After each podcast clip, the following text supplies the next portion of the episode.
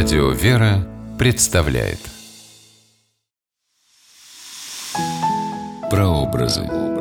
Святые в литературе.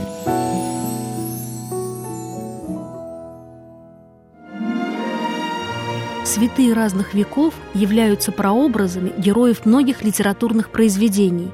Иногда мы даже не помним автора любимых строк, но точно знаем, кто вдохновил их создателя – Здравствуйте, с вами писатель Ольга Клюкина с программой «Прообразы. Святые в литературе».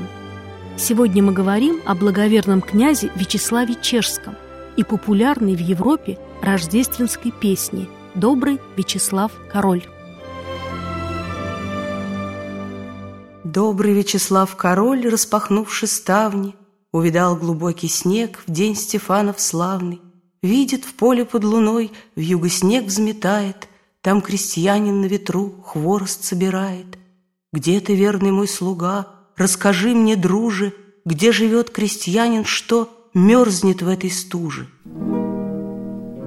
Именно таким, внимательным к людям, обходительным, добрым, остался в народной памяти благоверный князь Вячеслав или Вацлав Чешский. Вячеслав жил в X веке и был старшим сыном князя Чехов Вратислава, имел брата и сестер.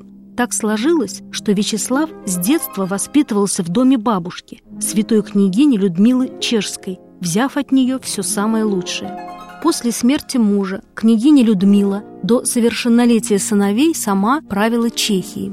В летописях, кстати, она первая женщина, упоминаемая в чешских хрониках, ее правление характеризуется как разумное и справедливое.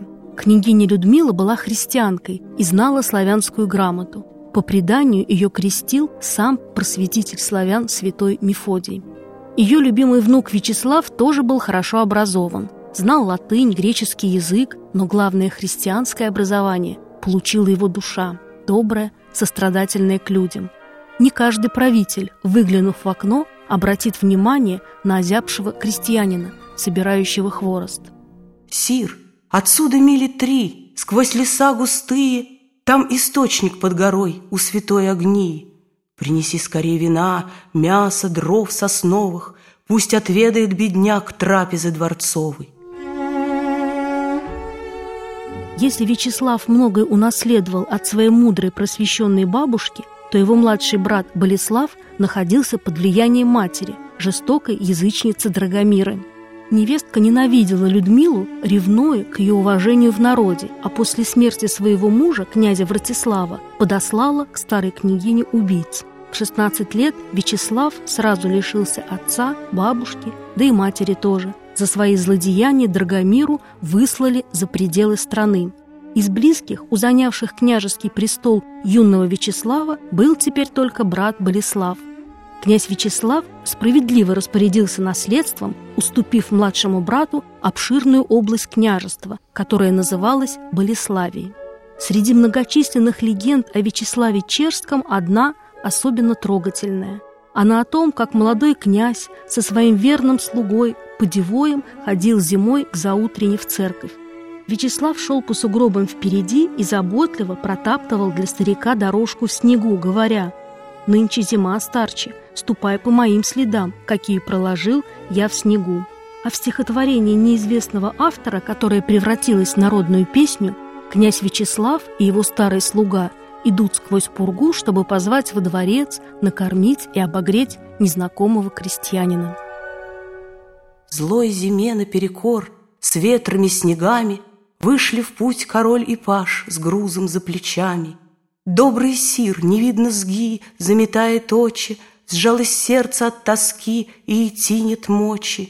Так за королем пошел по следам смелее, Самый дерн согрел святой поступью своею. Святой Вячеслав Чешский, князь страстотерпец, князь-мученик. Как-то на праздник Косьмы и Дамиана князь Вячеслав поехал в Болеславы, город младшего брата. После литургии он собрался домой, но Болеслав стал упрашивать его остаться на праздничный ужин. На вечерний пир в княжеский дворец собралось множество друзей Болеслава. И во время рыцарской потехи кто-то шепнул князю Вячеславу, что это неспроста.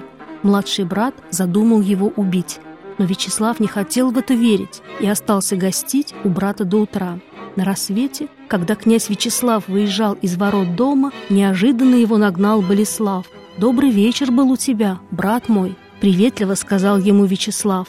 Выхватив меч, Болеслав ответил, «Нынешний хочу сделать тебя лучше вчерашнего», и ударил Вячеслава по голове. Они схватились, и в какой-то момент князь Вячеслав выхватил из рук брата меч. О силе князя Вячеслава и умении владеть оружием в Чехии ходили легенды. Как-то ему пришлось сражаться с соседним князем Радиславом. Когда два войска уже стояли напротив друг друга, Вячеслав предложил противнику решить спор поединком и победил. Но теперь князь-христианин не хотел проливать кровь родного брата и опустил свой меч.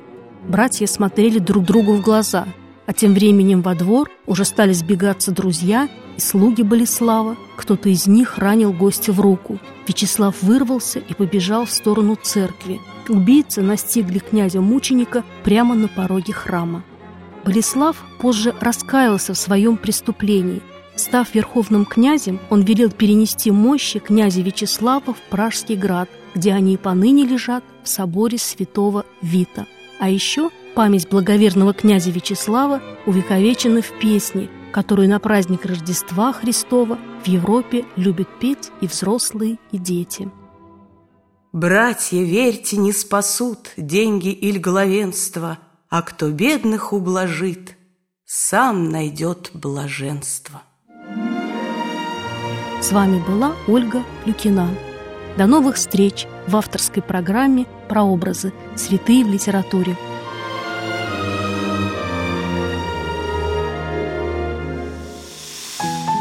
Прообразы. Святые в литературе. При реализации проекта используются средства государственной поддержки, выделенные в качестве гранта в соответствии с распоряжением президента Российской Федерации от 1 апреля 2015 года номер 79 РП и на основании конкурса, проведенного Союзом женщин России.